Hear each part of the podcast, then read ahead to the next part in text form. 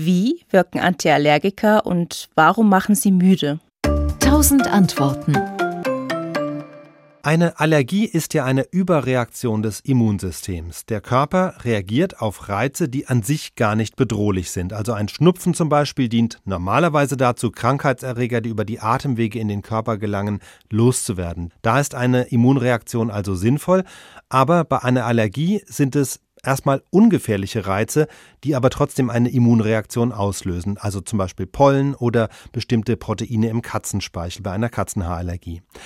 Eine wichtige Rolle dabei spielt das Histamin. Das ist der entscheidende Botenstoff, der von Immunzellen ausgeschüttet wird, wenn das Immunsystem Alarm schlägt. Das Histamin löst im Körper dann verschiedene Reaktionen aus, je nach Organ und Zelltyp. An den Blutgefäßen führt das Histaminsignal dazu, dass sich die Blutgefäße entspannen. In der Lunge führt es dazu, dass sich die Bronchien verengen, deshalb fällt das Atmen schwerer, wie beim allergischen Asthma. An den Rezeptoren der Hautnerven löst Histamin Juckreiz aus. Das sind alles so klassische Allergiesymptome. Was machen jetzt Allergietabletten? Das sind normalerweise Antihistaminika. Das heißt, nicht, dass sie die Ausschüttung von Histamin verhindern, also sie verhindern nicht die erste Immunreaktion, aber sie blockieren den Histaminrezeptor bei den anderen Körperzellen. Das heißt, sie verhindern, dass sich das Histamin eben an Blutgefäße, an Lungenzellen oder Hautzellen heften kann und dort die eigentliche Immunreaktion auslöst. Es gibt es aber Histaminrezeptoren nicht nur bei Blutgefäßen, Lunge und Haut, sondern auch im Gehirn, in den Nervenzellen.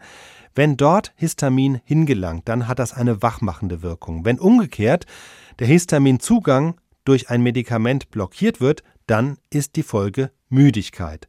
Es gibt jetzt allerdings längst auch Allergiemedikamente, die nicht so müde machen. Das sind ebenfalls Antihistaminika, aber der Unterschied ist zu den früheren, sie sind weniger fettlöslich und das hat zur Folge, dass sie im Gehirn die sogenannte Blut-Hirn-Schranke nicht so gut überwinden.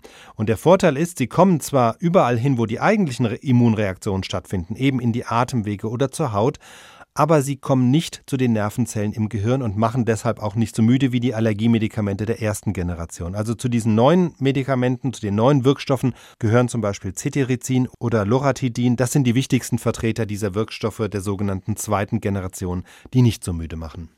SWR Wissen. Tausend Antworten.